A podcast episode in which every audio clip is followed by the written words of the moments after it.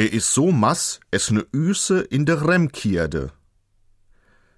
Dieser sprichwörtliche Vergleich der westfälischen Mundart enthält gleich drei Wörter, für die es im Hochdeutschen keine direkte Entsprechung gibt. Mass heißt Stolz, eine Üse ist eine Kröte und eine Remkierde ist die Hemmkette des Ackerwagens. Ihre Aufgabe ist es, zu verhindern, dass ein Wagen beim Beladen auf abschüssigem Gelände weiterrollen kann.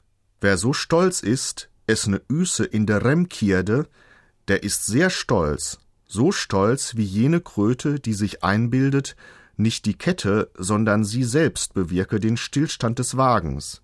Gemeint ist daher ein Stolz, der eigentlich in keiner Weise gerechtfertigt, der reichlich übertrieben ist. Der Vergleich hat deshalb einen ziemlich spöttischen Unterton.